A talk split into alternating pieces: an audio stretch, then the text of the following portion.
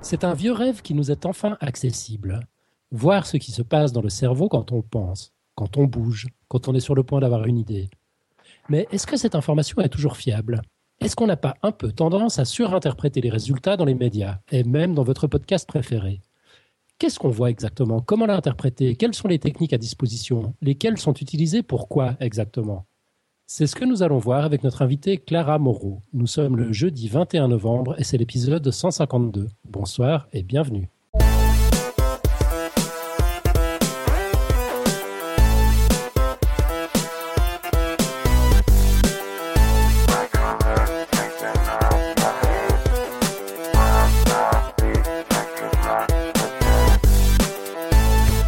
Sommaire de cette émission en formule dossier d'invité, le dossier de Clara sur les techniques d'imagerie cérébrale d'abord.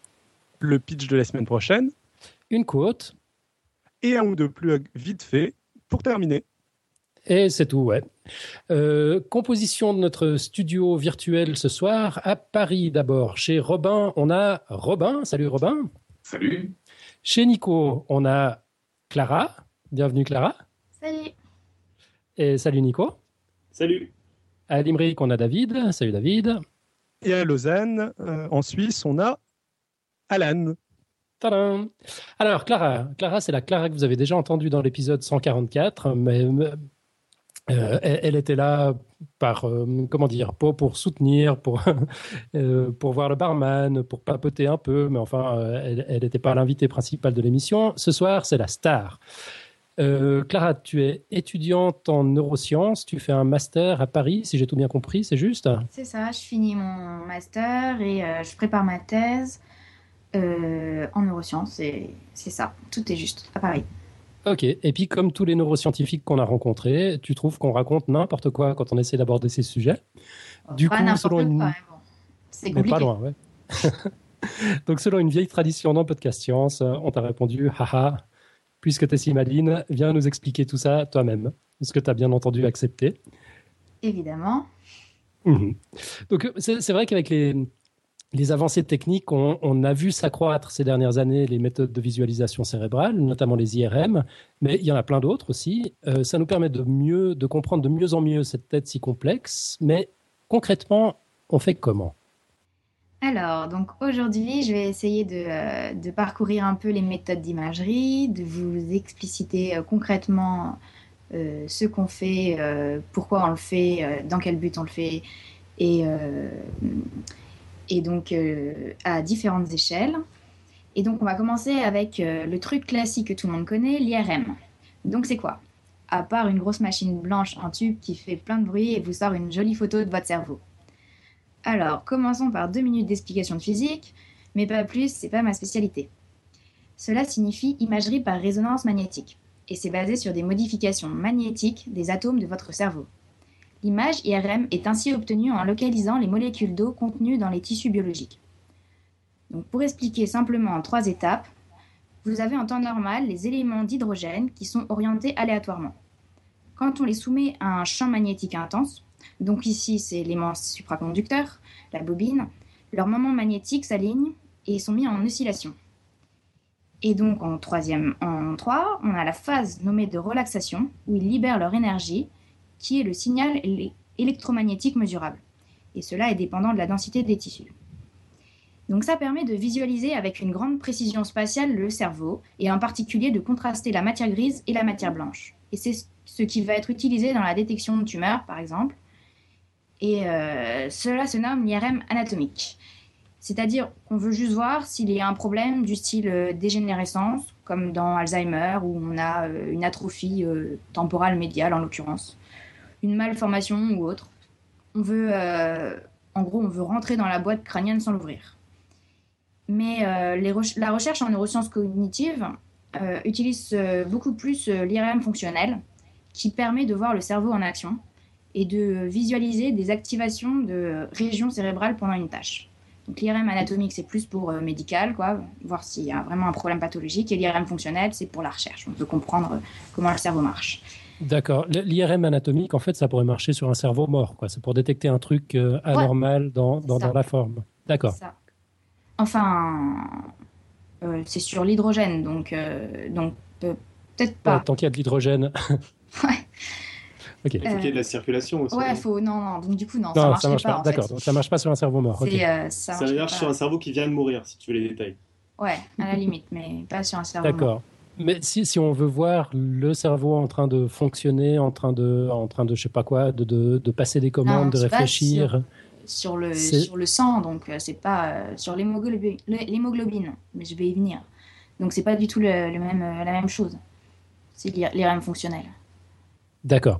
L'IRM fonctionnel, ça permet de voir ce qui se passe dans le cerveau, en fait, pas juste, ouais, pas juste une en action, C'est pendant, pendant, une tâche, en mode, tu es en train de lire quelque chose, tu es en train de es en train de, de, travailler, de calculer, de, de mentaliser quelque chose, de faire de l'abstraction. Enfin, mhm. tu es, en train de faire une tâche.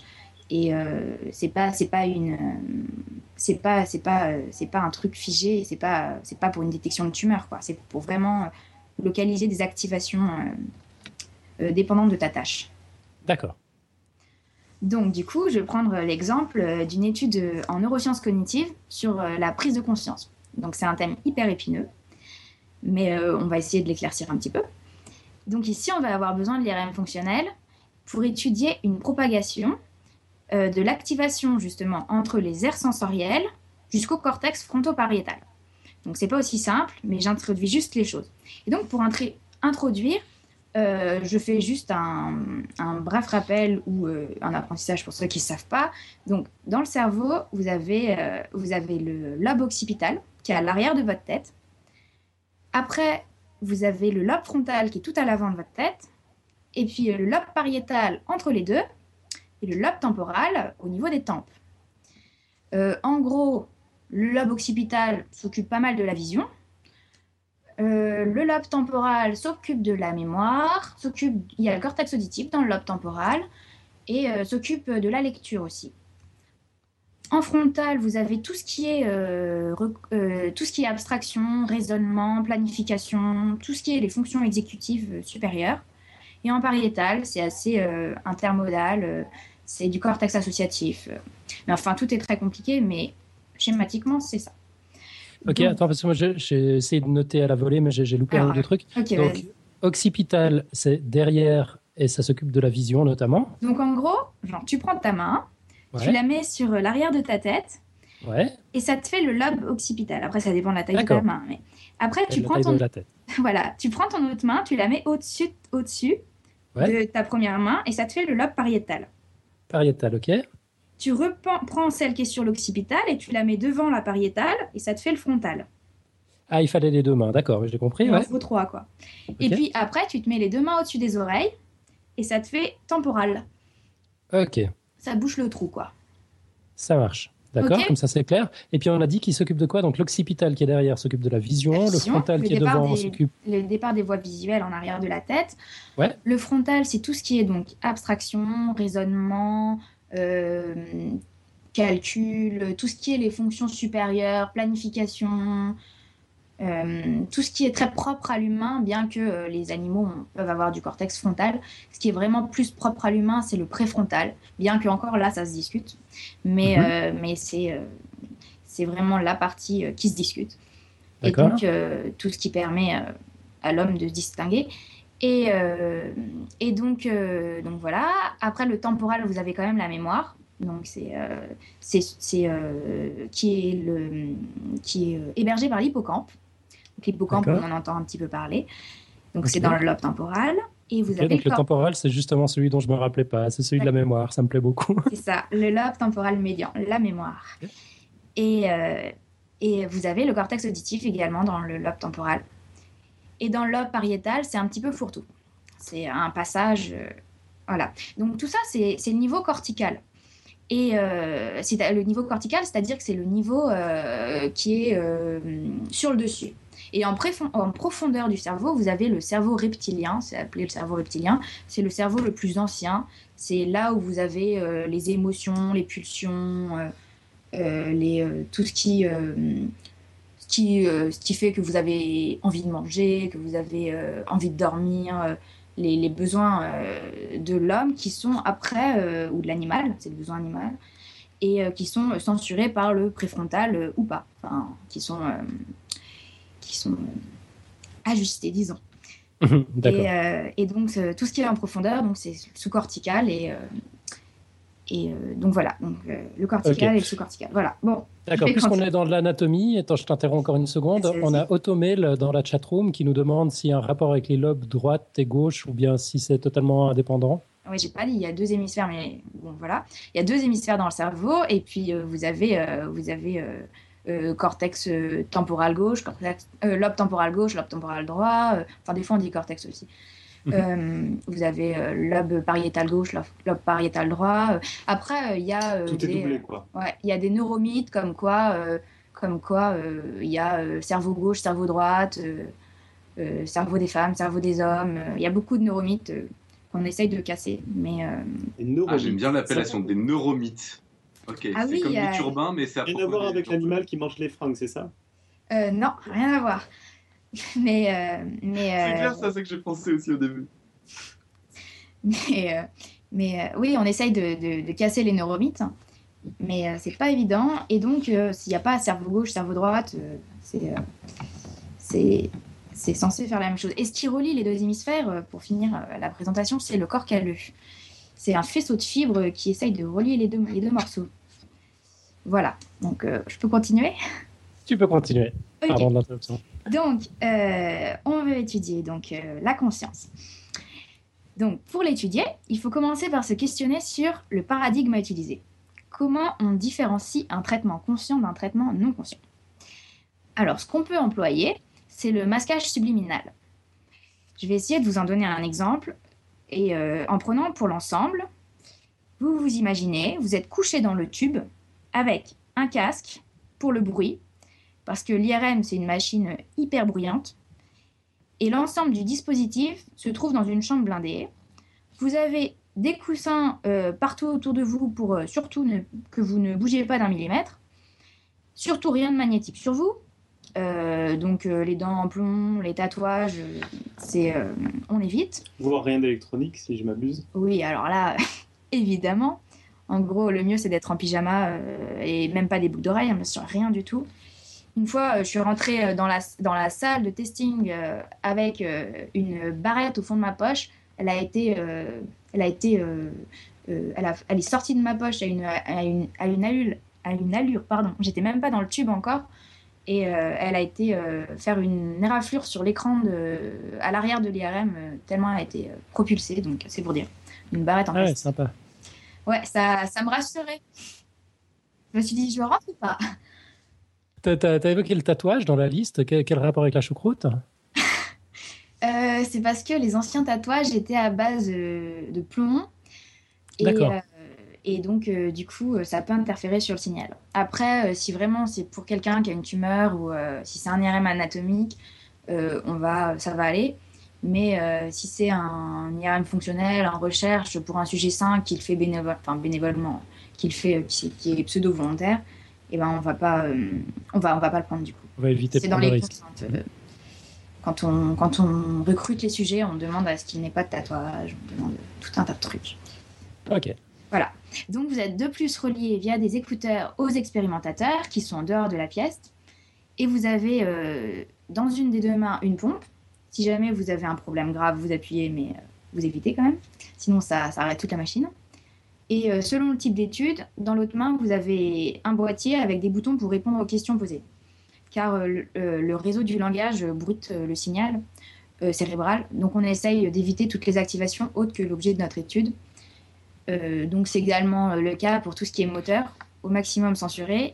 Donc on n'a même pas le droit de cligner en fait, normalement. Enfin, on essaye d'éviter de cligner. Donc le seul truc qu'on tolère, c'est la pression des doigts pour la réponse selon l'étude, on peut tolérer le langage. Si c'est une étude sur le langage, voilà. Mais euh, sur la parole, ça va être OK. Mais, mais sinon, euh, si c'est une autre étude, on évite le langage, ça bruit. Alors, juste euh, deux, tout petits mots, parce que moi, j'ai été faire un IRM pour faire un de ces tests comme ça. Et normalement, si vous savez un peu comment fonctionne un haut-parleur, vous devez être hyper étonné qu'il y ait des écouteurs dans un IRM. Je ne sais pas si ça vous a fait tilter. Parce qu'un haut-parleur, globalement, euh, ça réagit à un champ magnétique et c'est ça qui, qui, fait un courant dans le haut-parleur et qui fait du, son. On fera un dossier un jour là-dessus, sans doute. Et, et, en fait, dans l'IRM, du coup, ils peuvent pas utiliser ce genre d'écouteurs et donc ils ont développé des écouteurs un peu différents qui fonctionnent pas du tout comme tous les autres écouteurs du monde pour le fonctionnement de l'IRM. Et dans le même ordre d'idée, tu l'as dit rapidement. non, je l'ai pas dit, j'allais le dire. Ah ben, tu vas le dire, je te laisse le dire. Ouais, en fait, donc, vous êtes installé dans la machine, l'expérience va commencer. Et donc, euh, le chercheur a besoin d'avoir codé une expérience en Python, non, je regarde, en ce qu'il veut. Cette dernière euh, va vous être projetée devant vos yeux via un écran d'ordinateur. Donc, euh, ce que voulait dire Nico, c'est que ce n'est pas un écran d'ordinateur, c'est un système de miroir qui vous montre l'écran de votre ordi, de, de cet ordi, et le dernier est derrière vous, protégé et pas dans la salle de testing. Donc, qu'est-ce que tu voulais rajouter? Non, non, c'était ça, c'était ça. Et euh, en fait, on ne peut pas, euh, rentrer euh, d'ordi dans la salle, sauf pour que on se retrouve avec un tas de matériel inutilisable direct. Donc, soit on utilise un moniteur vidéo construit avec du matériel diamagnétique relié à un ordinateur en dehors de la salle via des fibres optiques, mais c'est hyper cher, donc peu, peu de monde le font, le fait. Soit euh, on utilise couramment un projecteur vidéo hors de la salle et un simple euh, écran euh, passif comme pour des diapos sur lequel on projette l'image. et donc voilà. pour ceux qui seraient venus au Pays de la Découverte, en particulier Georges McKee, le champ magnétique qu'on a dans ce genre d'IRM, c'est deux à trois fois, si je dis pas de bêtises, ce qu'il y avait au Palais de la Découverte dans les bobines. Ouais, parce que j'avais dit que 1.5 Tesla, c'était pas très fort. En fait, c'est c'est vrai que c'est fort, mais pour, euh, pour l'IRM de recherche, c'est pas très fort. Euh, on utilise plus fréquemment euh, du, du 3 Tesla ou du 7 Tesla si on a l'occasion. Mais le plus courant, c'est quand même 3 Tesla. Mais toutes les, les anciens papiers, c'était un 1.5. C'est quand même pas si mal. Hein. Mais si on peut, on utilise 3 Tesla. Je crois qu'un Tesla, Georges avait du mal à, à, plier une barre en métal déjà. enfin, à bouger une barre en métal. Bon, et donc, euh, donc l'étude, l'étude, l'étude va pouvoir commencer. Vous êtes dans la machine, blabla, et vous allez voir un défilement d'écran devant vous.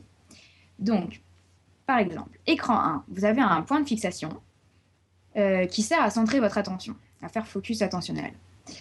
En écran 2, vous avez un blanc très court, et donc là, euh, tous les temps en millisecondes, ils sont hyper étudiés. En écran 3, vous avez le stimulus amorce donc qui est plus ou moins subliminal, c'est-à-dire un stimulus qui va influencer ou pas, selon euh, s'il est perçu consciemment, la réponse que vous allez fournir à l'écran d'après. Donc pour vous donner un exemple, un visage en colère, par exemple, qui a une forte émotion. Et, euh, donc pour cela, l'expérimentateur va faire varier le temps de présentation euh, et le type du stimulus. Donc euh, le temps de stimulation, c'est-à-dire que euh, entre, je sais pas, 30, euh, millisecondes, 100 millisecondes, 20 millisecondes, enfin, pour, varier la perception consciente ou pas. En écran 4, vous avez un blanc très court et en écran 5, vous avez le stimulus cible. Donc par exemple, un visage neutre. Et celui-ci, il va être présenté autant, autant que vous voulez jusqu'à ce que vous répondiez. Donc là, par exemple, vous devez répondre si euh, vous avez perçu euh, l'amorce, donc oui ou non. Euh, là, je vous invente une étude, hein, c'est pas un papier. Si vous avez perçu l'amorce, et ensuite, vous devez dire l'émotion qui est sur le visage neutre. Or, il est neutre. Mais, mais en gros, est-ce que vous avez été influencé consciemment ou inconsciemment par le, visage d'avant qui était soit en colère, soit joyeux, soit neutre, soit, soit autre chose en fonction de l'étude? Donc ça, c'est la tâche à faire. Vous devez juger, euh, juger ça. Donc euh, vous avez plein de blocs d'essais avec, par exemple, toutes les 20 minutes, vous avez une pause où là, on vous parle, vous avez le droit de cligner des yeux, de bouger un tout petit peu. Et après, à la toute fin, l'IRM se terminera par un IRM anatomique, parce que là, on, on était en IRM fonctionnel. ça se fait dans la même machine, et ça sert à établir un modèle de votre tête pour euh, recaler les données d'activation enregistrées. Parce que si on se cale sur des normes standards, on aura forcément des décalages, personne n'a la même tête. Hein. Et donc là, vous fermez les yeux et vous attendez qu'on vienne vous libérer et certains euh, s'endorment. En l'occurrence, moi, je m'endors souvent. Moi, je crois que l'IRM anatomique à la, toute fin du processus, c'est juste pour vérifier si ton cerveau est toujours intact après une expérience pareille, non? Non, non, non, c'est pas pour ça, mais Mais, mais ça pourrait. Enfin, on en fait, on en fait que à la fin. On le fait jamais au début. Ça, je sais pas pourquoi, par contre. Et donc, donc tout ça, c'était pour vous décrire concrètement une situation d'étude en neurosciences cognitives en IRMF. Mais qu'est-ce que cette machine enregistre, puisque au final, je ne l'ai pas dit? Donc, c'est le signal BOLD, donc Blood Oxygenation Level Dependent. Le, principe est très simple. Le cerveau, pour fonctionner, a besoin d'oxygène. Et lorsqu'il réalise une tâche, les, les régions concernées s'activent et nécessitent un afflux, un afflux d'O2 qui est véhiculé par le sang. Donc euh, le sang, l'hémoglobine. L'hémoglobine qui véhicule l'oxygène, c'est l'oxyhémoglobine. Et, euh, et c'est un traceur endogène qui est diamagnétique c'est-à-dire qu'il ne génère pas de modification du champ magnétique local. Quand il arrive à la zone concernée, donc par exemple, euh, vous regardez un truc, il y a le cortex occipital qui s'active parce que c'est la vision, et ben il libère le carburant demandé, donc l'O2, et ce n'est plus l'oxyhémoglobine, c'est la désoxyhémoglobine.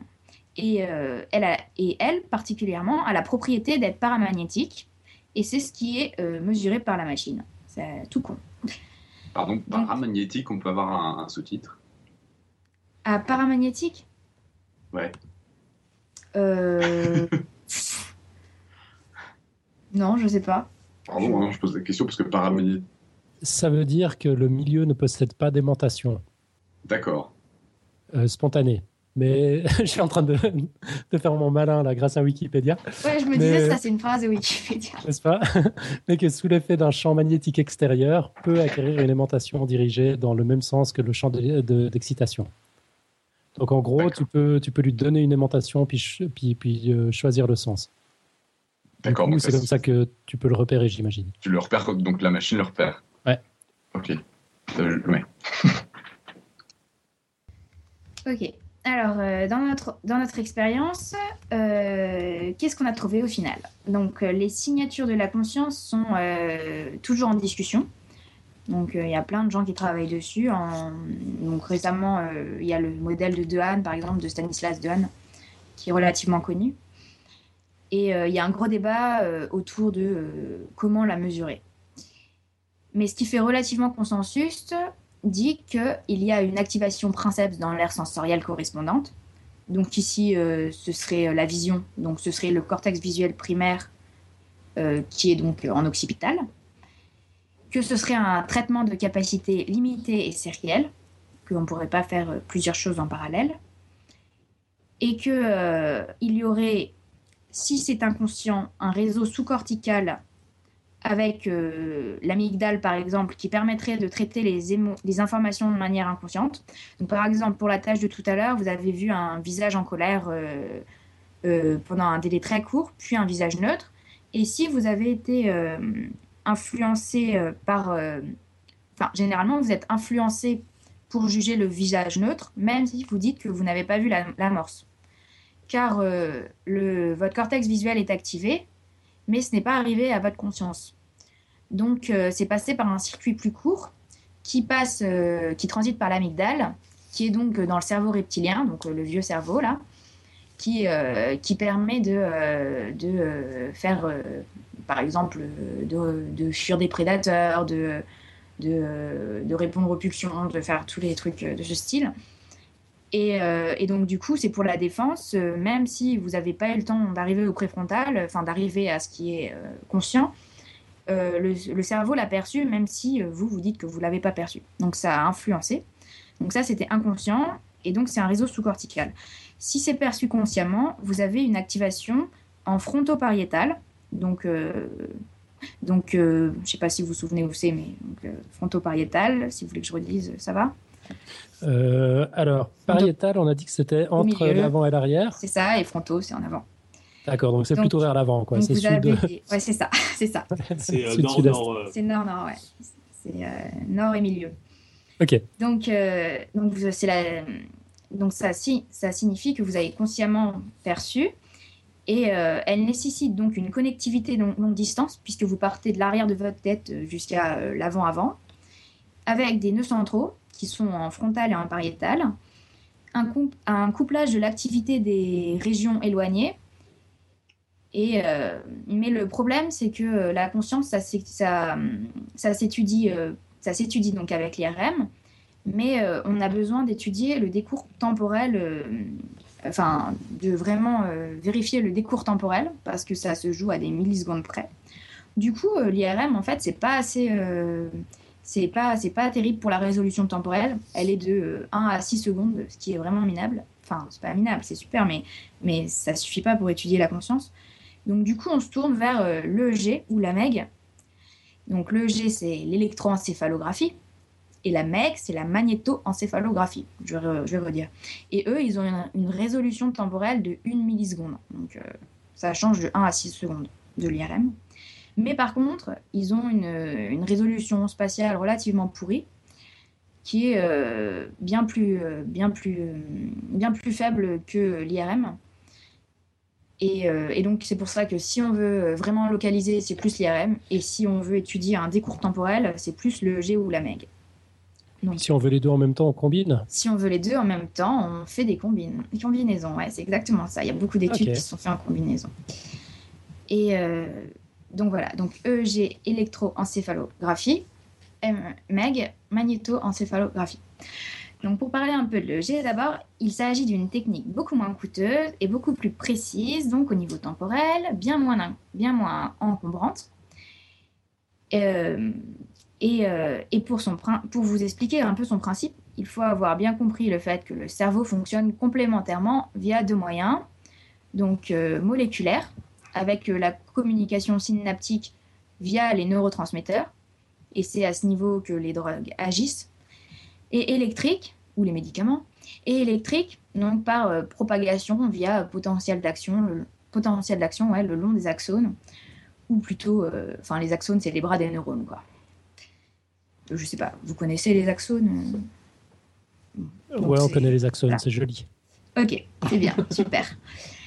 Euh, donc, l'EEG, il, il, mesure euh, euh, justement ce second point-là, la transmission électrique, via l'intermédiaire de capteurs, des électrodes de surface posées sur le cuir chevelu, qui enregistrent des potentiels électriques avec un ordre de grandeur de quelques microvolts.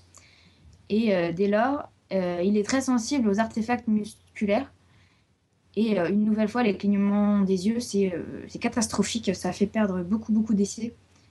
Et euh, des fois, il arrive même à choper le rythme cardiaque. Donc, c'est très, très sensible. Mais le problème, donc, c'est que c'est très c'est cortical, quoi. Ça, ça, reste à la surface du, crâne. Sauf, genre, il y a Penfield qui, fait, qui, a, développé dans les années 50 l'électrocorticographie. C'est-à-dire que là, il fait, il fait de l'EEG à crâne ouvert. C'est-à-dire qu'il met les électrodes directement sur un cerveau ouvert. Euh, et puis euh, le, patient est anesthésié, bien sûr, je le précise. Mais en gros, tu, ouvres la boîte crânienne et puis après, tu mets les, mêmes électrodes que dans le G normal, mais euh, directement sur, sur, la, sur le cortex. Mais bon, ça, c'est, c'est plus généralement utilisé pour localiser des, des tumeurs ou, ou, des sources épileptogènes des foyers épileptogènes. Donc, on revient à l'EG. Mais euh, c'est super, mais euh, ça, donc c'est le problème, c'est que ça reste cortical. Donc du coup, on essaye de se tourner vers la MEG, mais que c'est très cher. Donc la magnétoencéphalographie. C'est un dispositif composé de, en gros, 250 capteurs supraconducteurs qui attrapent qui captent un champ magnétique induit par les par les courants extrêmement faibles générés par les neurones. Donc, ils sont en gros de l'ordre de 10-13 Tesla. Et euh, pour schématiser, euh, euh, enfin, plutôt pour expliciter la situation, vous êtes cette fois dans une chambre blindée avec une énorme chasse d'eau remplie d'hélium liquide au-dessus de votre tête. Et vous devez travailler tranquillement sur la tâche pendant une heure. Sans stresser. Bref en fait, du coup, toutes les analyses qu'on a du cerveau sont complètement biaisées par des conditions absurdes dans lesquelles on met les gens, entre le bruit de l'IRM et, euh, la chasse d'eau d'hélium euh, ici. C'est ça, c'est ça. ça c'est, euh, on connaît le cerveau des gens sous réserve qu'ils aient un bruit immense dans leurs oreilles ou qu'ils soient dans une situation de tension importante. Exactement. on, en parle pas mal de ça. C'est, un gros biais, effectivement. Surtout si tu veux étudier les rêves, par exemple, tu dois, les faire, les faire s'endormir dans une meg. Enfin, c'est moyen. Ou même, il y a des gens, on avait étudié des gens à l'IRM en train de faire l'amour ou des trucs comme ça, non, je crois. une femme qui avait un orgasme, je crois. Ça, c'était Alan qui l'avait dit, ça, je me souviens. Mhm. ouais, ouais, t'avais parlé d'oxytocine et tout ça, je me souviens. Oui, L'ocytocine, c'était David. Mais effectivement, ah. c'était lors d'une de nos soirées radio, radio dessinée, c'était euh, L'amour est dans la pipette. On avait parlé de, l'histoire de cette journaliste scientifique qui s'est sacrifiée pour la science et qui a été OK pour avoir un orgasme euh, dans une dans un IRM, IRM fonctionnel. Mais elle était toute seule, je crois. Oui, elle était toute seule. ouais, ouais, elle s'est débrouillée toute seule. Elle a donné les détails de la technique. Enfin, on imagine quoi. Puis effectivement, on voyait que plein de zones s'activaient. Ça avait l'air d'être euh, ouais, d'être un moment plutôt actif au niveau cérébral. Ouais, ouais, plutôt, j'imagine. Ça doit partir un peu dans tous les sens. Enfin, c'est ce que c'est ce que l'étude disait apparemment. Ouais, c'est ça. Mhm.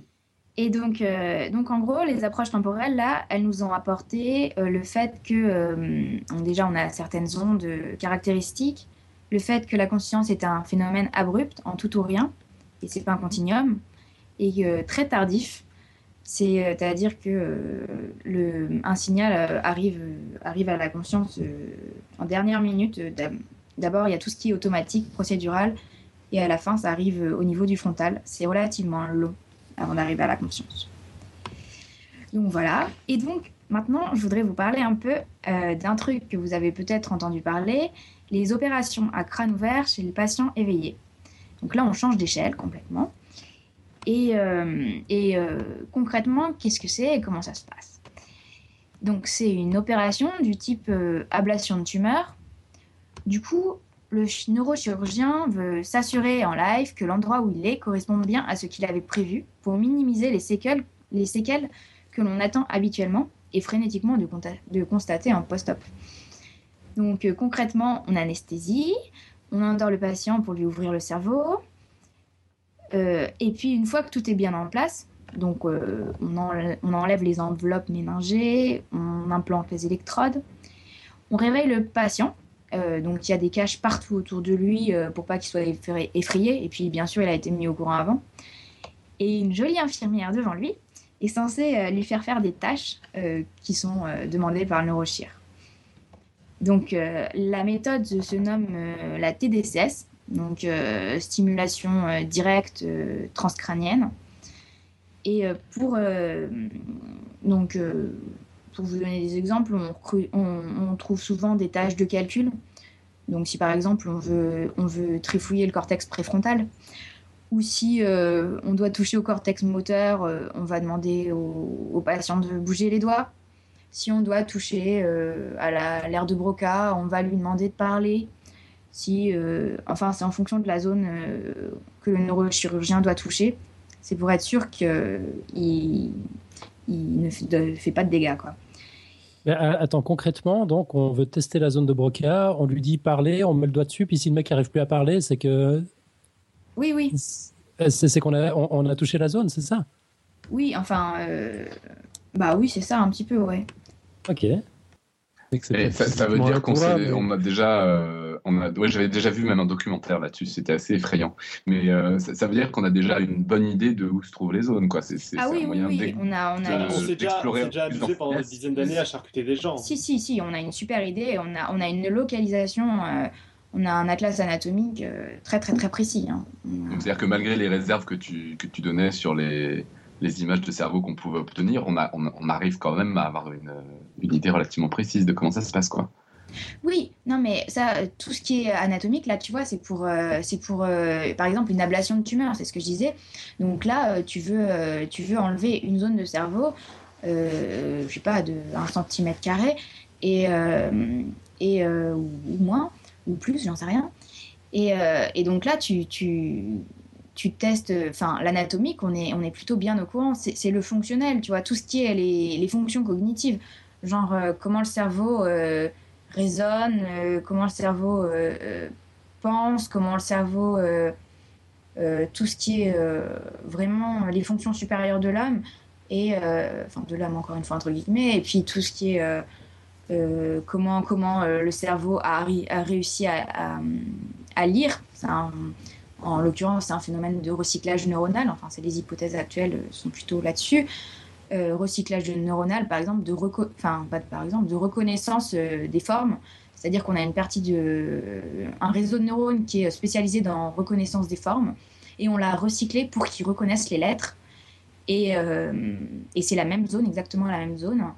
Euh, à côté de celle qui reconnaît les visages d'ailleurs, tout ça c'est dans le lobe temporal. Euh, et, donc on a fait du recyclage neuronal, des neurones dédiés euh, à reconnaissance des formes pour les, leur apprendre à reconnaître des lettres, à aller de plus en plus vite et au long terme à, lire très rapidement. Et au fil de l'évolution, ça s'est conservé. Et bien sûr, on doit apprendre à lire, mais il y a une facilitation qui se transmet. Et enfin, c'est les hypothèses actuelles, elles sont orientées comme ça, du recyclage neuronal pour la lecture. Et donc, enfin, tout ça pour dire que euh, que euh, c'est pas la localisation euh, qu'on connaît pas, c'est c'est tout ce qui est les histoires de réseau, de d'interaction, de causalité ou de corrélation, de des cours temporels, du signal, de par où ça passe, c'est qui qui fait quoi. Enfin, c'est qui qui fait quoi, on sait, mais mais, mais si jamais, c'est jamais, tu vois, si jamais, le langage, il y a, on dit c'est Broca par exemple ou Wernicke, mais c'est pas que Broca, c'est un réseau, c'est une interaction. Et, euh, et c'est beaucoup plus compliqué. Donc euh, on sait que par exemple, euh, les études principes, c'était en neuropsychologie. On disait, on a un patient qui qui sait plus parler ou qui, qui, qui, répète le même mot ou des choses comme ça. Et donc après, quand il, est, quand il décède, on, on lui ouvre le cerveau, et, cerveau et on voit, on voit où ça foirait, quoi. Et donc on dit euh, ah bah c'était Broca et du coup enfin c'était la zone euh, en gros c'était c'est euh, dans le cortex frontal Broca et, et, ça a une localisation très précise et on dit que cette partie-là était était lésée et donc tu l'associes au langage. Après ça a été répliqué plein plein de fois mais tout, tout enfin pour chaque zone c'était un petit peu comme ça que ça a commencé. Enfin je sais pas si je. Mmh. Si, si, si, mais donc ça veut dire que quand on, ça, veut dire que oui, là typiquement l'exemple que tu donnes, ça veut dire que c'est impliqué dedans, mais ça ne veut pas dire que toute la zone de langage euh, qui permet le langage est là-dedans. Ça veut dire que mm. celle-là est nécessaire à ça, quoi. C'est ce que tu dis. Ça peut être beaucoup plus compliqué que ça. Celle-là est cruciale, mais c'est, voilà. Et puis après, il faut toujours prendre en compte qu'il y a de la plasticité énorme dans le cerveau mm-hmm. et que euh, et qu'il y, a, euh, il y a du recyclage en dehors. là, je vous parlais de recyclage, mais c'est pas le même que, que je veux illustrer là. Tu vois, as, par exemple quelqu'un, un sujet j'avais, j'avais, j'avais lu une étude d'un sujet qui, qui est euh, aveugle, par exemple. Euh, avec des naissances, tu lui, euh, tu lui étudies son cortex, son, cortex, son cortex visuel. Tu te dis que dans le cortex visuel, il y a, bah, du coup, s'il n'a s'il a jamais vu, bah, il n'y a, y a, pas d'activité, tu vois. Et en fait, tu vois que tu as de l'activité pour l'audition. Parce mmh. qu'il y a eu un recyclage des, des zones du, du, cortex visuel, donc du cortex occipital, pour, euh, pour des fonctions auditives ou pour des fonctions motrices. Et ce qui était assez marrant, c'est que, c'est que, par exemple, ce qui permettait de localiser euh, spatialement un objet, par exemple, comment ta vision localisait euh, la bouteille d'eau que tu as devant toi, eh ben, ça allait être recyclé pour localiser une source sonore, par exemple. Donc, je veux dire, la, le sens était différent, le sens sensoriel, était différent, mais la fonction euh, du réseau, du, de la population de neurones, sa fonction propre restait la même. C'était juste les, euh, les, entrées les entrées sensorielles qui étaient différentes. Donc il y avait un recyclage du cortex visuel pour des entrées auditives. Hmm. Enfin, tout ça pour dire que le cerveau est hyper malléable et qu'on ne peut pas, euh, on peut pas dire ça c'est là. Enfin, oui, il y a des choses qu'on sait, mais qu'il faut prendre en compte une dynamique et une interaction permanente. Et donc, enfin, c'était juste pour, euh, pour, pour confirmer, ça confirme donc ce que, ce que je me disais, c'est que donc quand on est en train de faire l'opération euh, à cerveau ouvert et le patient éveillé, et qu'on dit euh, on le fait compter en touchant la zone, etc., pour être sûr qu'on touche rien de grave, on ne sait pas si on ne touche pas à un autre truc auquel on n'aurait pas pensé, quoi. Je veux dire, on ne peut pas être oui, sûr à 100%. Oui, oui, non, non, mais c'est, oui, mais c'est ce qui se fait, mais c'est sûr que ça, on peut pas être sûr à 100%, non. Ouais, c'est ça. D'accord. Merci. Donc voilà. Et donc, euh, donc pour continuer, et euh, comme vous pouvez vous en douter, les chercheurs en neurosciences s'incrustent au maximum dans ce type d'opération. Donc c'est compliqué niveau éthique, mais on y arrive. Donc il y a accord du patient, tout un, vous imaginez une demi-tonne de papier, pour enregistrer l'activité électrique d'une zone pendant une tâche définie au préalable. Donc, comment ça se passe? Ces chercheurs ont par exemple un temps accordé de 10 minutes, qui est, enfin, je dis un chiffre au pif, hein, défini auparavant, selon l'opération, la gravité, blablabla pour euh, faire faire des tâches euh, à crâne ouvert avec euh, enregistrement via électrodes implantées dans telle structure cérébrale, selon l'étude qu'ils mènent. Donc en gros, ils descendent des électrodes dans une zone et puis ils font, font, ils font des tâches aux patients. Ils veulent étudier une population de neurones et ils présentent des stimuli visuels, auditifs, ils font ce qu'ils veulent, ce qu'ils veulent aux patients et, et, et ils, voient, ils voient comment les neurones réagissent. Quoi. Donc ça, ça se fait. Donc plus, on n'est plus du tout au niveau de l'imagerie euh, de l'IRM de tout à l'heure. Là, on est au niveau de euh, l'électrophysiologie, quoi, enregistrement de neurones. Donc, donc il y a une étude rigolote là en 2005, ça a fait grand bruit. Il y a des chercheurs américains euh, qui ont enregistré l'activité de neurones dans l'hippocampe. Donc c'était totalement ce contexte, hein, c'était pendant une opération à crâne ouvert, tout ça. Ils ont présenté des visages connus euh, donc des, gens, euh, des stars, quoi, aux patients éveillés. Et euh, ils ont montré que certains neurones ne répondaient, égal ne déchargeaient, quoi, qu'à la photo de Jennifer Aniston. Ou un, autre, un, autre, un autre neurone va répondre qu'à Alberico. Et cette même équipe, elle a essayé avec un portrait de l'actrice, c'est-à-dire que c'était pas que la même photo, quoi, c'était pas euh, c'est-à-dire que si c'est la même, euh, la même fille, mais euh, enfin Jennifer Aniston, mais orientée et habillée différemment, ça répond aussi. Futer les neurones. Si c'est si c'est écrit, si c'est le mot Jennifer Aniston écrit, ça répond aussi. Enfin, ces neurones-là répondent aussi. Donc du coup, c'est l'idée, c'est l'idée que des neurones, c'est une notion de neurones grand-mère qui aurait, euh, ça s'appelle comme ça parce que un jour quelqu'un a montré qu'on avait un neurone pour sa, enfin des neurones pour sa grand-mère quoi. Et euh, donc euh, que on répondrait à, des à sujets, enfin à des stimuli qui auraient des neurones spécifiques pour des stimuli, pour des pour un stimulus spécifique.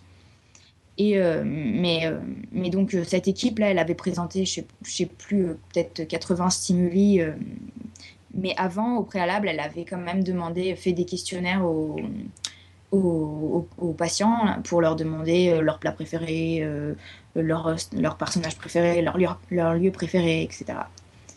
Donc voilà. Et donc, euh, et donc ce qui est marrant, c'est qu'ils l'ont fait chez une femme et que, et que ce qui a été assez probant, je crois, c'est elle déchargeait bien sur l'opéra de Sydney et que Jennifer Aniston, c'était un homme, bien sûr. Et, et donc voilà, donc c'était c'était juste pour illustrer l'électrophysiologie. Mais elle est, euh, elle est beaucoup plus fréquemment faite chez l'animal, vu que c'est euh, bien moins contraignant que chez l'humain. Et euh, il y a pas mal de souris de labo qui sont en Bluetooth. Donc, c'est-à-dire qu'on leur implante des électrodes dans les zones que l'on veut étudier. Ça, tu, dis ça assez rapidement, mais c'est un poil choquant quand même. De quoi? Bah, je sais pas, de mettre des souris en Bluetooth avec des connexions dans le cerveau, tout non, ça. Non, attends, attends, je vais, je vais, je vais développer. C'est euh, donc en gros, vous prenez votre petite souris, vous l'anesthésiez, euh, vous, euh, lui, vous lui enlevez la peau du crâne, vous la rasez d'abord, vous lui enlevez la peau du crâne, et, et après vous faites très attention à la dose d'anesthésie parce que si vous en mettez trop, elle survivra pas. Si vous en mettez pas assez, elle peut se réveiller et, ça fera tout bouger et euh, elle mourra du coup parce que si elle, fait bouger ses électrodes et qu'on les a pas fixées, voilà quoi. Enfin, elle mourra peut-être pas, mais ça fera des dégâts. Et, euh, donc, du, coup, une fois qu'elle a le crâne ouvert, on lui, euh, on lui, on lui implante les électrodes, donc à une, enfin, on mesure exactement où est-ce qu'on veut le, descendre. Enfin, on utilise une pseudo foreuse en gros avec une profondeur euh, très calculée, euh, et puis largeur, longueur, tout ça. Enfin, tout est très, très calculé au millimètre près. Donc là, vous avez des atlas stéréotaxiques. Et donc, vous implantez vos électrodes, donc euh, par exemple, je sais pas moi, dans le lobe temporal, dans le cortex moteur, dans ce que vous voulez, en fonction de votre, ce que vous voulez étudier. Souvent, c'est en profondeur, donc en stimulation profonde. Enfin, non, enregistrement profond, pardon. Et, euh, et donc, quand vous avez bien implanté vos électrodes, vous euh, mettez une espèce de euh, pâte euh, sur le dessus du cerveau de la souris euh, et un boîtier. Et donc, vous refermez, euh, vous refermez. Le boîtier, il est extérieur. Et, euh, euh, et donc, après, soit vous mettez donc le boîtier, donc là, elles seront en Bluetooth. Et elles se réveillent, blabla, elles sont en Bluetooth. Et soit euh, vous, leur, vous leur laissez des fils, mais du coup, là, c'est contraignant parce qu'elles se sentent attachées. et si vous faites, je sais pas, des, des, des études sur la motricité ou je sais pas quoi, elles ont l'impression d'être. Elles sentent très vite qu'elles sont attachées à quelque chose. Et elles ont pas un gros truc sur la. Enfin, Si, si, elles mettent plusieurs jours à s'habituer. Elles ont un énorme chapeau de clown sur la c'est tête. ça, donc en Blu- même en Bluetooth, elles, elles sentent qu'il y a un truc bizarre, quoi. Ouais, elles s'accrochent dans leur cage, c'est compliqué. euh, mais, euh, mais ils essayent euh, de minimiser au maximum euh, le boîtier, mais c'est compliqué. Mais c'est toujours mieux que le fil, hein, le Bluetooth, enfin, je trouve. Donc, donc voilà, et après, donc, vous, pouvez étudier, euh, vous pouvez étudier pendant une tâche euh, en live le décharge des neurones euh, de là où vous avez implanté. Vous faites promener votre souris, vous voyez la population de neurones qui est en train d'être enregistrée. Donc c'est assez impressionnant et c'est pas mal utilisé. En Bluetooth, peut-être, je sais pas à quelle proportion. Enfin, moi, j'avais fait enfin fait fait du Bluetooth en l'occurrence, mais je sais que ça se fait pas mal en filaire. Bref. Et euh, ce qui se fait pas mal aussi chez pour le, on revient chez l'homme, c'est la stimulation intracrânienne profonde, donc la DBS, qui euh, permet euh, pour des maladies pharmacorésistantes du style épilepsie, Parkinson, d'apporter une tentative de traitement. Donc en fait, on fait comme les souris en Bluetooth. On implante des électrodes avec des... On implante plante les électrodes chez l'humain. Donc ça, euh, je précise, hein, bien sûr, je pense que vous vous en doutez, mais on le fait en, dernière, en dernier recours. hein. On ne s'amuse pas à implanter des électrodes euh, qu'on laisse, hein, parce que tout à l'heure, quand je parlais des opérations, on les a enlevées après.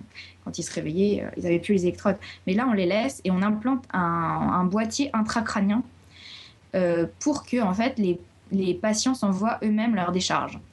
Donc, un exemple concret, on implante, on implante des électrodes dans le thalamus, dans les structures thalamiques, ce qui est très profond. Et, euh, et on envoie des stimulations, enfin le patient s'envoie des stimulations de 100 à 200 Hz. Et ça produit une, euh, apparemment, hein, je vais pas essayer, hein, une réduction euh, significative de la fréquence des, crises, euh, des crises d'épilepsie. Donc euh, on cible les foyers épileptogènes. Mais euh, on évite d'utiliser ça, mais ça se fait quand même. euh, ça se fait quand même. C'est pas, c'est pas, c'est pas le truc le plus rare du monde. Donc voilà. Euh, Bon, on Oui, est non, tous sous le choc d'avoir découvert que les souris Bluetooth sont pas forcément des trucs de geek. Elles sont mignonnes, vous verrez. Bah, bref. Non, ça va parce que par exemple, tout à l'heure, je vous parlais de l'étude euh, sur, euh, sur euh, l'audition et la vision, là, sur le, le- le sujet sourd, là, non, aveugle. Et ben, euh, c'était euh, c'était assez bizarre ce qu'ils avaient fait. Ils avaient fait une approche, euh, c'est la seule fois où je l'ai vu d'ailleurs, en cryoloop. En fait, ils, cryoloop, c'est des- c'est une boucle de refroidissement, quoi. Ils avaient, c'était chez le chat, donc il y avait des photos de chats, euh, c'est assez horrible. Et euh, faut pas trop adorer les animaux, sinon on est un peu mort. Et euh, donc en fait, là c'était euh, pareil, crâne ouvert, il leur, leur pose des boucles de refroidissement dans, bah, du coup c'était dans le cortex visuel. Et, et, et donc ça, ça permettait, après ils refermaient tout et tout, vous avez des tuyaux les chats dans, dans le cerveau, ils refermaient tout. Et euh, ils envoyaient euh, des. euh, en gros, ils congelaient une zone du cerveau mais une toute petite zone, hein, c'était une partie du cortex visuel pour, euh, pour voir l'impact sur des tâches auditives, sur les performances auditives, le fait d'avoir d'avoir congelé un, un huitième du cortex visuel.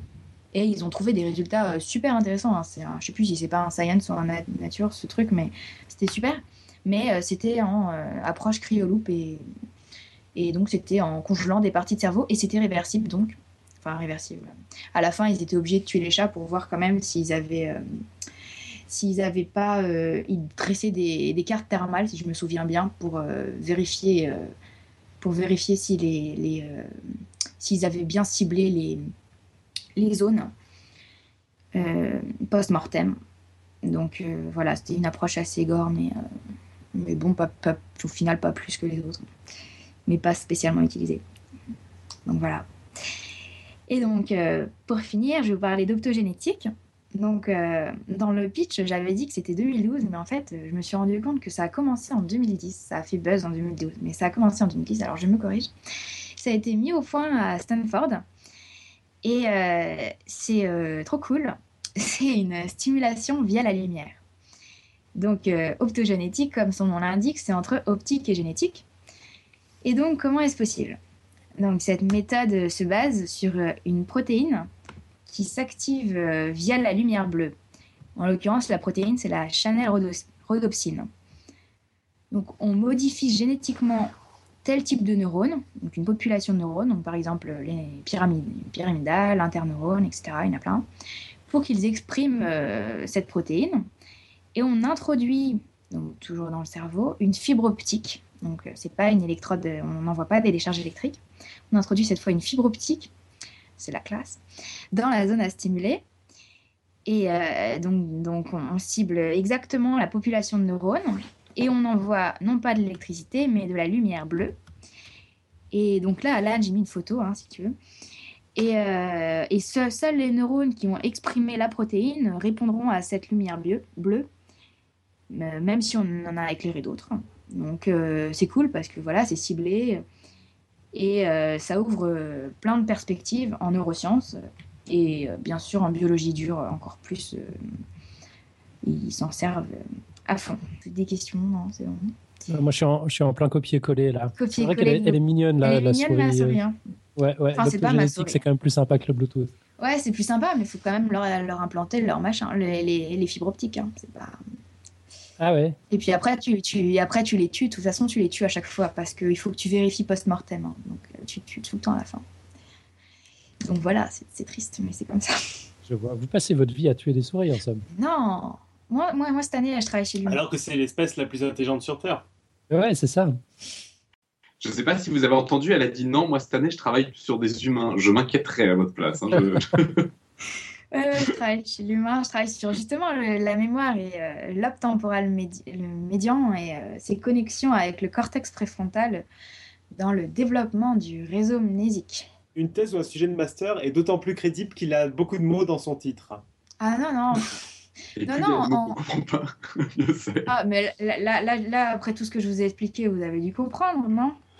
À peu près. en, en- en répétant, en répétant euh, ça, ça donne. euh, J'ai étudié Ouais. le, dé- le développement, le développement du système mnésique, donc système mnésique, la mémoire. J'ai étudié le développement du système mnésique chez l'enfant, en fait, et, euh, et euh, la, le recrutement petit à petit du euh, cortex préfrontal dans, tu vois, quand, quand on, quand on doit retenir un truc, quand on a beaucoup de choses à retenir, on élabore des, des stratégies mémotechniques. Enfin, chacun a ses trucs, ou pas, hein, mais, mais on, on essaye d'élaborer des choses. Et, euh, et donc, euh, c'est pas automatique, euh, sauf si vraiment tu as répété 20 fois un truc, ça rentre, tu rien besoin d'élaborer du tout, c'est- rentré. Mais donc, ça, euh, ça l'enfant tout petit va, va rien élaborer. Ou, ou pas, pas trop le faire exprès. Et au bout d'un moment, on devient de plus en plus fort parce qu'on est à l'école, on rentre en primaire, on rentre au collège, on doit apprendre des cours, machin. Donc, on a besoin de recruter le pariétal et le préfrontal. Et donc, on a besoin de connexions longue distance euh, parce que donc, le siège de la mémoire, c'est l'hippocampe. Mais comme je l'ai dit tout à l'heure, c'est un réseau. C'est pas que l'hippocampe. Euh, on le réduit à l'hippocampe, mais c'est un réseau.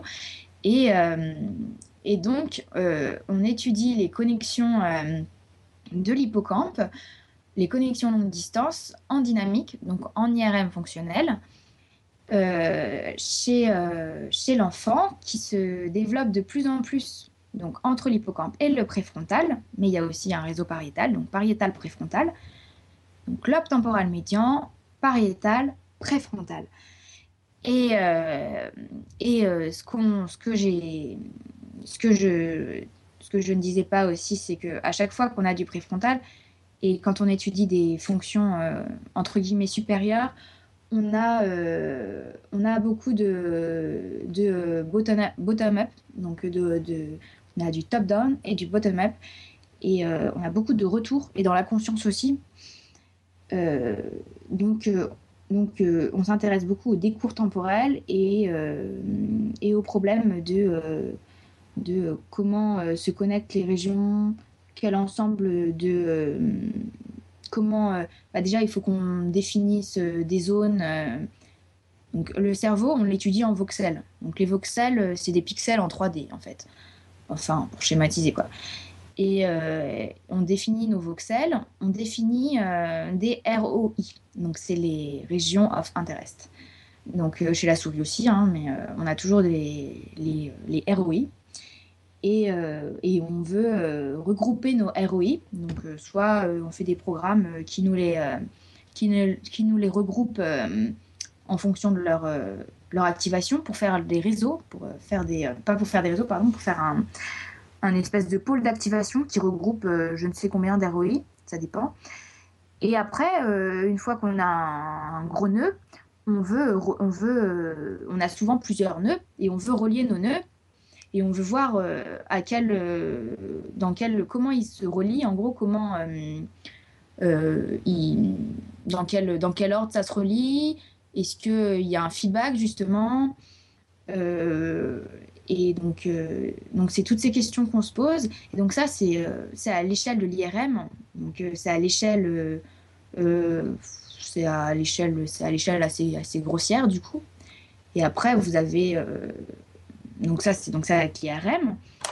Et ce qui nous, qui nous donne une bonne résolution spatiale, comme j'ai dit tout à l'heure. Après, on essaye de coupler ça en, avec l'EEG ou la MEG donc pour étudier la résolution temporelle. Et après, si on veut étudier vraiment la, des populations de neurones, eh ben, on utilise l'électrophysiologie et, euh, et, euh, ou la, et, la stimulation profonde euh, dans le cas de, dans le cas de pathologie et l'optogénétique, c'est encore une autre, une autre méthode. Et puis, il y a encore d'autres méthodes que, que j'ai même pas citées en fait. Mais enfin, si je vais en citer une quand même, mais euh, je ne vais pas expliquer la physique, Robin. Je vais juste la citer. Euh, c'est la DTI, donc c'est l'imagerie par tenseur de diffusion. Je la dis parce que c'est quand même mon directeur de labo qui l'a inventé. Donc, je, vais la, je, vais la, dire. Euh, je, suis, je suis en stage à Neurospin. Donc Neurospin, c'est un gros labo qui dépend du CEA, le commissariat d'énergie atomique, qui est sur le plateau de Saclay, en Ile-de-France. Et c'est c'est le plus gros centre d'imagerie de France. Enfin, ils ont les, les, euh, les, machines les plus puissantes, mais ça, c'est aussi parce qu'ils dépendent du CEA. Et donc, euh, et donc euh, Denis Lebihan, qui est le directeur de Neurospin, enfin, celui qui a fondé Neurospin, a mis au point la DTI. Et la DTI, l'imagerie par tenseur de diffusion, qui s'appelle aussi tractographie, permet de visualiser la matière blanche et les faisceaux de fibres, en fait. Donc ça permet justement de visualiser les connexions, euh, ce que ne fait pas l'IRM fonctionnel. L'IRM fonctionnel, euh, il, localise là où ça s'active, mais il localise pas les chemins en fait, il localise pas les routes. Donc euh, la DTI va s'intéresser à flécher le chemin. Vous avez des questions? On a eu quelques questions qui sont arrivées dans la chatroom pendant que tu parlais de, plasticité neuronale. Alors ça, c'est pas des, questions liées directement aux techniques d'imagerie, mais du coup, c'est une question qui intriguait. Euh, c'était David Loureiro qui se demandait à quel point le cerveau est plastique, notamment quand il y a des opérations, qu'on enlève des tumeurs dans les zones spécifiques. Euh, est-ce que les gens récupèrent des fonctions? Est-ce qu'il y a des limites au recyclage? C'est un peu ton, domaine de spécialité Tu peux répondre? Oui, oui. Euh, enfin, c'est pas ma spécialité, mais c'est super intéressant la plasticité. Mhm. Et du coup, voilà. Euh, en fait, chez l'enfant, le cerveau est très plastique. Et du coup, euh, et du coup euh, on peut vraiment. Euh, il y a vraiment un. par exemple, une zone qui est altérée. par exemple, la zone de. Par exemple, si je sais pas, il y a un enfant qui a la zone de Broca altérée, de naissance par exemple, ça va être la zone du langage. Et avec. il, va, il va développer des stratégies de compensation. Et si c'est jeune, hein, bien sûr, il faut qu'il soit jeune. Chez l'adulte, ça ne marchera pas il va euh, recruter, euh, recruter euh, d'autres zones proches pour compenser, ce qui n'est pas, enfin chez l'adulte c'est pas possible. Et, et, la plasticité, elle est, elle est tout au long de la vie, mais elle est mille fois plus présente chez l'enfant. Et Je, crois que ce que se demandait David aussi, c'était si, grosso modo, une, une altération du cerveau pouvait altérer la mémoire aussi. Une altération du cerveau pouvait. Attends, ça dépend de, ça dépend où c'est. Oui, mais Si justement, c'est dans le lobe temporal médian, oui. Si c'est dans le préfrontal, oui. Si c'est dans l'occipital, non, je pense pas. Enfin, D'accord. Euh, comme tout est en réseau, Il y a, il y a euh, des ça exemples du coup de- d'amnésie euh, liée à liée à des lésions. oui, D'accord. oui, bien sûr. Alors là, euh, tu, tu, tu détruis ton hippocampe, euh, c'est fini. Hein, c'est, euh, t'es, t'es très mal barré. Et euh, oui, oui. Euh, bah, euh, et puis dans, dans Alzheimer, tout bêtement, tu as une euh, dégénérescence euh, hippocampique euh, due euh, aux plaques amyloïdes. Euh, c'est, euh, et donc, euh, et donc euh, ça te détruit progressivement, ça t'atrophie l'hippocampe. Et, euh, et donc, euh, au début, ça, ça commence euh, un- par une toute petite zone. Après, ça grossit, ça grossit. Puis après, ça atteint, euh, ça, ça, ça atteint le cortical. Et, euh, et euh, donc, voilà, après, c'est pour ça que ça empire, quoi. C'est intraitable pour le moment. Et en fait, euh, on étudie euh, de plus en plus, on essaye d'étudier la, la neurogénèse.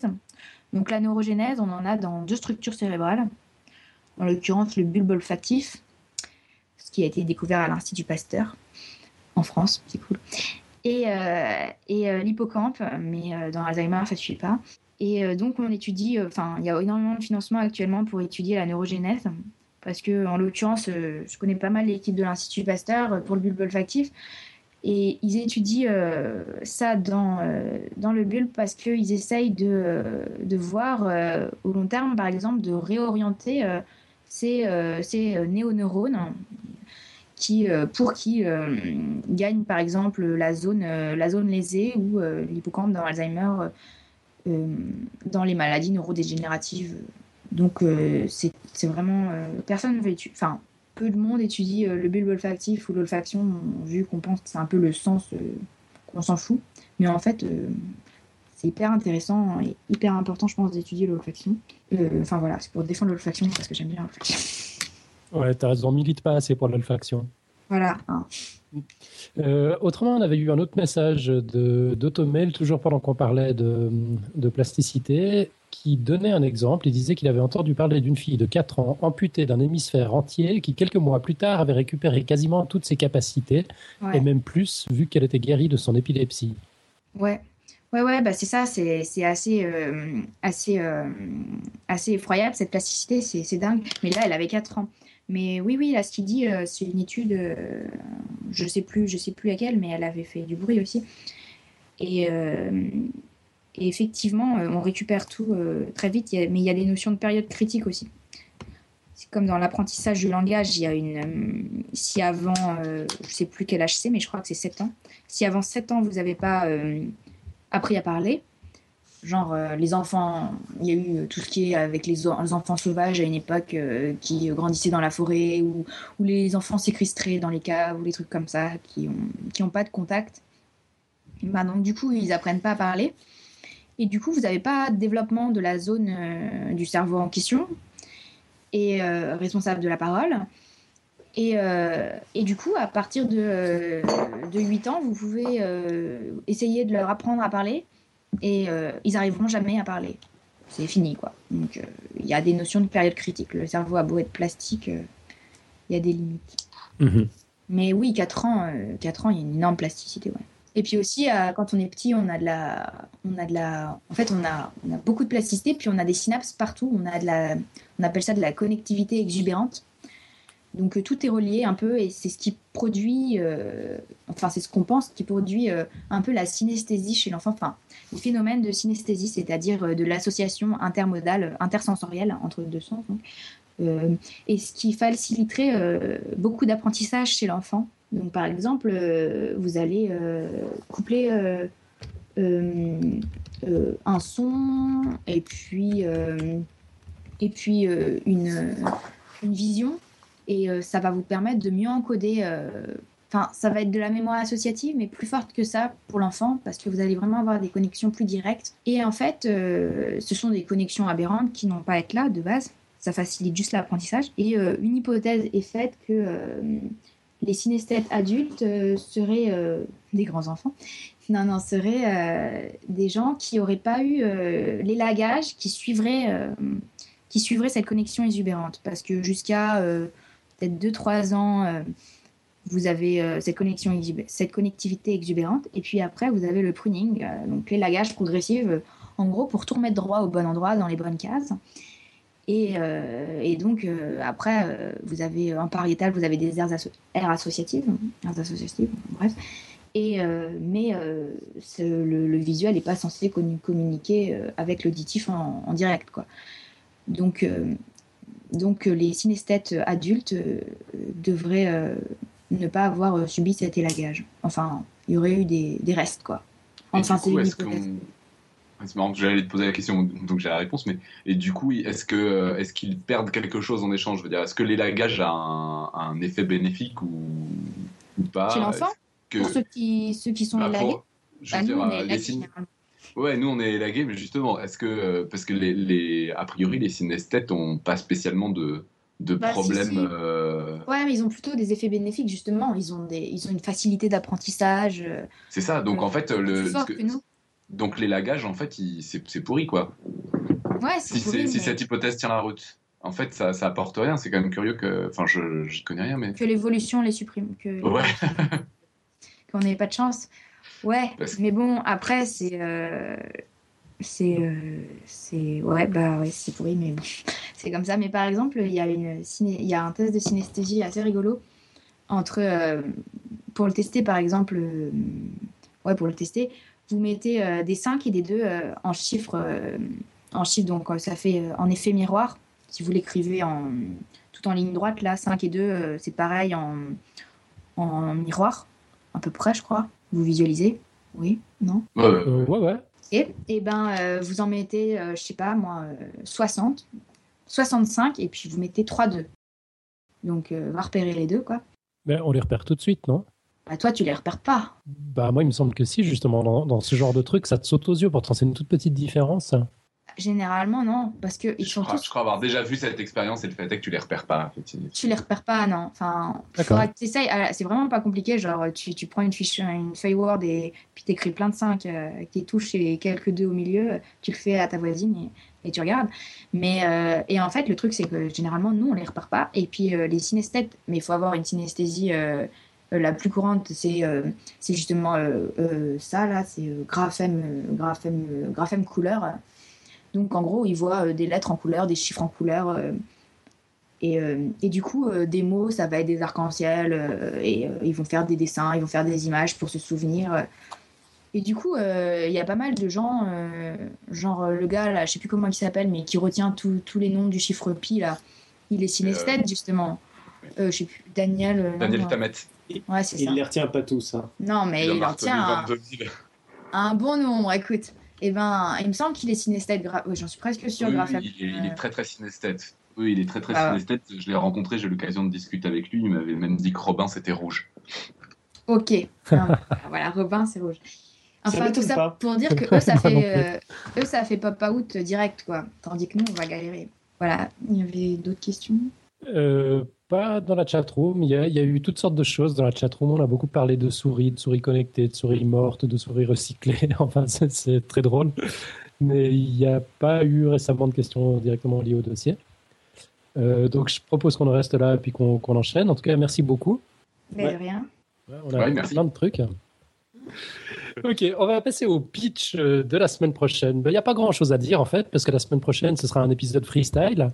On présentera les réponses au quiz euh, et la réponse officielle de Podcast Science, si quelqu'un l'a d'ici là. Donc, comme d'habitude, ce sera sans Robin et David. Ouais, c'est sympa comme habitude. Hein. Qu'est-ce que t'en penses? On les éjecte de nouveau Quoi, quoi, quoi, quoi, quoi, Ouais, je sais pas. Comment ça, comment on, ça on, verra, on verra. S'ils sont sages. Je croyais pas que je vais partir en vacances systématiquement pile la semaine de l'épisode en vrac, ça va pas, non?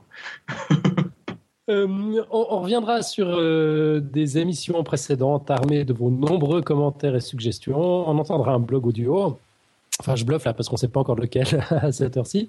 On parlera un peu de tout et de rien, sans fil rouge particulier. Et pour commenter tout cela avec nous. Pardon? On le laisse secret, l'invité. Ah non, on va quand même dire qui c'est, ça va nous attirer. C'est pas mal que ce soit secret. Tu crois? Nico, tout à l'heure, il m'a juste, euh, il m'a juste baratiné pendant une heure pour me dire qu'il était même pas au courant. On, on précise juste que c'est une star de l'Internet mondial.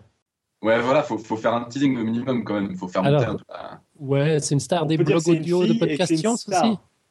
Ouais, Allez, on- et qu'elle est on déjà a- venue dans Podcast Science. Non, elle n'est pas venue, elle est venue indirectement. C'est Indirectement, ouais.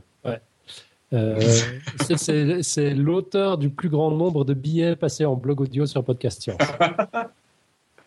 C'est bien ça. C'est bien comme indice. Ça, c'est le teasing. Il y a LGJ dans la chatroom qui nous demande si c'est Barack Obama. Peut-être. Donc, si vous n'avez pas encore répondu au quiz de ce mois-ci, c'est donc maintenant votre dernière chance. Pour rappel, la question était la suivante. Il faut attendre deux heures avant de se baigner après avoir mangé un faux ou un tox. Clara, qu'est-ce que t'en penses? Puisqu'on t'a sous la main. Ah, euh, pff, franchement, j'ai tout le temps la piscine, je m'en fous complètement. Mais euh, pour se baigner, euh, bah non, mais ce qu'il faut faire attention, c'est au choc, là, au choc euh, machin, là, hydrothermal ou je sais plus quoi, là. Donc ouais, faut faire gaffe, mais euh, attendre deux heures, franchement, faut, faut, faut juste pas sauter comme un idiot dans l'eau si tu rentres normalement. Je m'en fous, enfin, on s'en fout, mais c'est vrai que c'est toujours mieux, quoi. Pour les enfants, je pense. D'accord. Je, je précise à Nico Tube qui s'acharne sur son clavier que comme vous êtes dans la même pièce, on ne pourra pas le retirer au montage. Donc, euh, toi, tu dis, euh, tu, tu dis quoi finalement, Clara? Faux ou un tox? Ouais, euh, Elle est résistante. euh, bah ouais, c'est une info, c'est connu, mais bon. Donc, tu dis faux.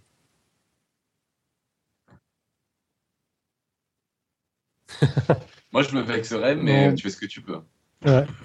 Clara, faut faire gaffe. Le, le quiz a été choisi par Alan.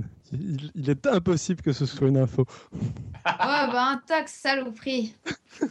Euh, mais Ah, moi, j'en sais rien. Je, je connais Bah, pas la après, réponse à l'avance. après peut-être. Attends, attends, attends, il y en a un qui dit un fox, il a totalement raison. Un fox, c'est très bien. Un fox, oui. ouais. Moi, j'ai retesté Merci, plein de fois fox. et je dis que c'est une intox. Euh, Tout en mangeant comme Nico. Non, mais si on le teste, non, mais c'est une... non, mais en fait, c'est pas une, c'est une recommandation, c'est pas une info, c'est une recommandation. C'est comme manger Ouais. 5 fruits et légumes par jour, c'est une recommandation. Ça, c'est une connerie. Moi, je pense qu'il y, a il y a un bon argument pour dire que c'est un intox. C'est David Lerero qui nous dit quand même que s'il y a des vendeurs de chouchous sur la plage, quand même, Ah ouais, j'avoue. c'est qu'on peut Ah, aller se baigner juste Il y après. a une différence entre manger une tartiflette et sauter en faisant le plongeon dans, J'adore manger une tartiflette dans l'eau. C'est vrai que- ouais, Et, ou alors manger trois chouchous. ça. Mais c'est pas le problème, c'est pas dans l'eau, c'est avant d'aller dans l'eau. Ouais, ouais, non, mais c'est ce que je disais, manger une tartiflette avant d'aller dans l'eau ou euh, manger un repas. euh, Ça se fait souvent en Suisse. Hein. Les Suisses, ils mangent des fondus savoyards avant d'aller dans l'eau, il paraît. Ah, mais les Suisses ne mangeront jamais de fondue savoyarde. Fais attention à ce que tu dis. Bon, bref, euh, donc, pour Attends, répondre. quand on est venu chez toi, tu nous as fait manger une fondue savoyarde. Là. Mais ça va pas la tête, je t'ai fait manger une fondue, une vraie fondue, elle est pas savoyarde. non, mais jeune fou. va. Bon, bref, euh, donc pour répondre, vous avez le fax, euh, je sais plus le numéro, c'est euh, Robin vous, vous expliquera. Alors, dans ce qui a été déjà fait qu'on, euh, pour les méthodes de communication donc qu'on ne veut plus, il y a le morse, il y a Mhm. le... Il y a le le- Fortran, le C++. Non, je déconne. Non, ça, on n'a pas fait. Ça, Les ça, équations mathématiques, Ça, c'est fait. Euh, ouais. Les équations mathématiques, faut plus, hein, parce que moi, je, moi, je comprends pas. Bah, on, on en parlera la semaine prochaine, mais c'était une magnifique réponse en, en- en équation magnétique. C'était super classe. Effectivement. Euh, on a eu le télégraphe CHAP aussi, on a eu les Ah. documents Word, Ouais. on, on a eu des contributions en audio. Euh, donc Euh, voilà, si vous voulez être donc, on a eu- original, On a eu les photos de, de, de manuscrits.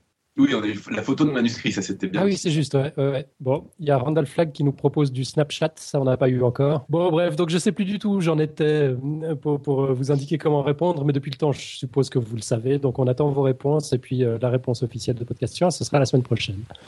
On passe à la quote. Euh, Clara, est-ce que tu as fait tes devoirs? Est-ce que tu nous as préparé une quote? Oui, mais je t'en prie, avec mon superbe accent anglais, je te laisse la, la, la dire. Ok, alors c'est The problem of neurology is to understand man himself. C'est de Penfield. Ouais, Et en fait, j'étais en stage à, à Montréal et c'est une phrase qui est gravée sur McGill, sur le MNI, qui est le euh, Mon- Montréal euh, Neuronal Institute. Et donc, euh, je la trouvais cool. Bah ouais, on va peut-être la traduire. Ouais, bah, en, gros, pour, euh, pour euh, comprendre. euh, euh, je me souviens plus, attends, la phrase. Redis-la en anglais. The problem of neurology Ouais, bah, le problème de la, des neurosciences. is to understand man him- himself. Pardon. Ouais, bah, en gros, l'homme doit, doit se comprendre lui-même avec son. Enfin, on a, on a une mise en abîme, quoi. On doit, on doit, on doit, se, on doit, on doit se comprendre, on doit comprendre son cerveau via son cerveau. Le problème de la neurologie, c'est que l'humanité se comprenne, quelque chose comme ça? Non, le problème avec la neurologie, c'est qu'il faut d'abord que l'homme se comprenne. Non? Ouais, moi je la, je la- je la disais plus comme ça. Moi, je- mais... Bref, elle est très bien en anglais, quoi. ouais, Ouais, c'est ça. Il fallait la traduire.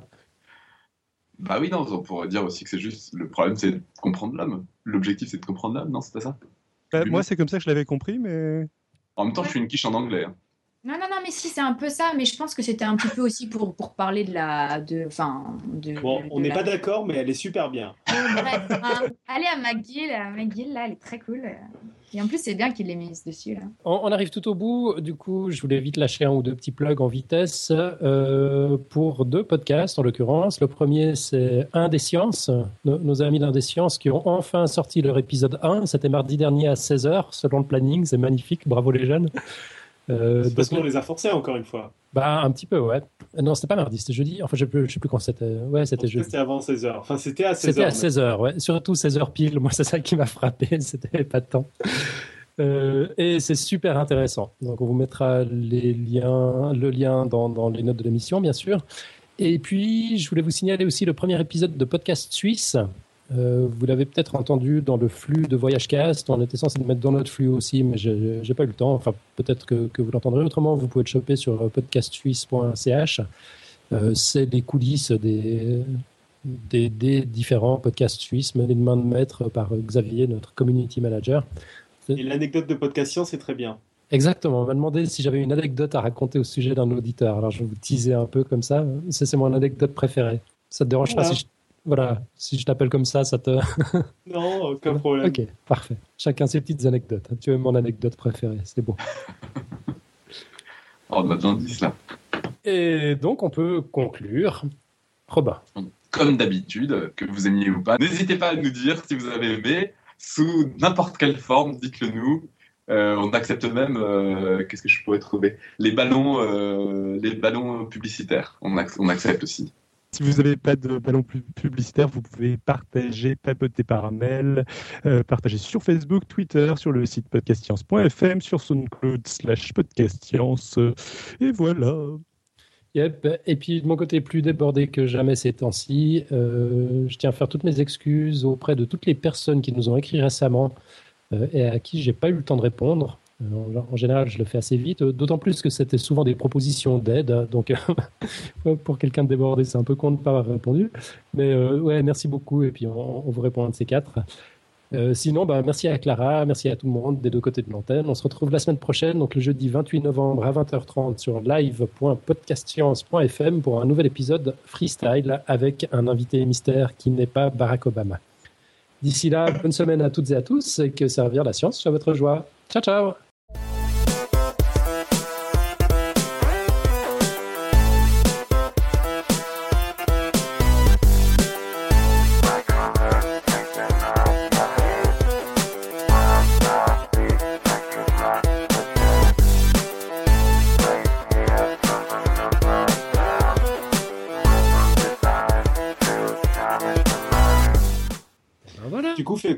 annule Barack alors? Ouais, écoute, c'est- dommage. Tant pis, hein. C'était un peu difficile de l'avoir, mais bon, tant pis, quoi. On lui dira de revenir. Ouais, c'est ça. L'olfaction, enfin, moi je l'adore pour plusieurs trucs. Parce que c'est euh, exactement ce qu'on ressent. Enfin, déjà, l'olfaction, c'est typiquement le part. sens qui te, qui te fait voyager dans le temps, quoi. Je veux dire, enfin, qui te rappelle. Et- et en fait. Ah, je suis trop contente que tu dises ça. Bah non, mais Euh, c'est- tout le monde. Enfin, je non, pas, non, je non. crois que c'est tout le monde le sait. non, mais, non, mais tout le monde. Mais oui, mais quand tu es en recherche en neurosciences, euh, tu, tu te poses même plus des questions basiques de ce style. Tu t'en fous, tu étudies la vision, t'aimes que la vision. Et, euh, et euh, en fait, l'olfaction, ce qui est trop cool, c'est que le bulbe olfactif, de manière neuroanatomique, il est situé à côté de l'amygdale, en fait. Et l'amygdale, c'est le siège des émotions. Encore une fois, il y a un réseau, mais c'est quand même le siège des émotions. Euh, donc ça, on le sait, ça c'est euh, c'est depuis des années, on le sait. Hein. Si, si tu as, si t'as- si t'as une lésion de l'amygdale, tu as une anédonie, t'as- tu ressens plus les émotions, mais tu ressens plus la peur. Et, tu, euh, et voilà. Donc le, bulbe olfactif est à côté de l'amygdale, c'est la structure la plus proche. Et donc euh, on a des connexions euh, très très rapides et directes sur l'amygdale, ce qui rend euh, le- les souvenirs olfactifs, enfin les encodages olfactifs très émotionnels Hmm. ce qui permet un encodage beaucoup plus fort, parce que, comme, comme tu t'en doutes, euh, dans la mémoire, euh, une mémoire, euh, quand, quand tu as à retenir un truc, qu'il y a eu un crash d'avion ou qu'il y a eu une situation un peu, un peu qui t'a marqué, tu t'en souviens mieux. Et donc, l'olfaction, il n'y a pas besoin d'un crash d'avion, tu es à côté de l'amygdale, donc du coup, il encode bien. Et, et donc, euh, donc tu as des bonnes connexions. Et en plus, en fait, genre, toutes les entrées sensorielles, elles transitent par le thalamus. Donc, le thalamus, c'est une structure profonde qui euh, fait un peu barrière, genre guichet d'entrée, genre euh, tu passes, tu passes pas. Et, et, le, ta- et le- donc pour tous les sens, sauf pour l'olfaction. Enfin, on a quelques, quelques voies qui passent par le thalamus, mais généralement, la majorité écrasante passe pas par le thalamus, sont directs sur le cortex olfactif. Et euh, Et donc, c'est du D'où coup, le fait qu'effectivement, c'est un sens, ça aussi, c'est un truc vachement fort, c'est quand même aussi un sens que tu peux avoir de façon parfaitement inconsciente. ouais, et en fait, voilà. tu l'as, et C'est- en fait, c'est tu l'as dans ta mémoire. Voilà, c'est et, et c'est pour ça qu'on a des souvenirs euh, aussi marqués euh, olfactifs, c'est-à-dire qu'il y a une odeur que tu n'as pas sentie depuis 20 ans, Mais tu rentres euh, dans la maison de ta grand-mère, tout d'un coup tu sens l'odeur. Exactement. fais, Mais ça, moi, je l'ai eu, quoi. Je, je l'ai eu, c'était C'est dingue. quoi ce truc? Je l'ai pas senti depuis 20 ans et je m'en souviens. Et là, tu revis toute une scène parce que tu Ouais, réactives tout un réseau et, et, tu, et tu refais décharger toute ta population. Et c'est assez un- un- incroyable. Mais euh, c'est pas beaucoup étudié. euh, en France, là, parce euh, que, en même temps, là, avec ce que tu Voilà, dis, il y a déjà quand même des bases, des bases d'explication de ça, en fait, euh, de, de, de ce phénomène-là. Oui, je sais, mais je veux dire, euh, dans tous les, dans tous les phénomènes que, en neurosciences, on a des bases d'ex- d'explication. On est en 2013, euh, ça fait un Mm. petit moment qu'on a nos méthodes d'imagerie. euh, on a dans Mm. tout des bases, on creuse en ce moment, tu vois. C'est, Mm. On Mais creuse je trouve tout. que du coup, ça, de- enfin, ça, on ça- cette hypothèse, mais, euh, mais, euh, mais ouais, l'olfaction, euh, pour le coup, c'est c'est trop cool. Et puis, moi, je suis bien contente qu'ils aient trouvé la neurogénèse, parce que comme ça, on a. on a- moi, il va avoir du pognon. C'est grave. enfin, Mais c'est curieux parce que c'est vrai que, enfin, je, je sais pas, tu vends du rêve avec un sujet comme ça, je trouve. Enfin, c'est, Bah oui, moi, je voulais. Moi, tu me parles d'un sens de base, tu vois, genre, je suis rentrée euh, y a, y a- quand j'ai étudié mes souris en Bluetooth, là, de base, je voulais étudier la Madeleine de Proust, les bases neurobiologiques de la Madeleine de Proust. Donc, ça vend un peu plus du rêve que euh, parler d'une souris en Bluetooth. Euh, dans les licences, c'est pas enseigné l'olfaction. Tu étudies la vision en long, en large et en travers, l'audition en long, en large et en travers, le toucher, tout ce que tu veux. L'olfaction, c'est. euh, T'en tires même pas un mot. Tu vois, par exemple, genre, dans la schizophrénie, il y a une perte de l'olfaction.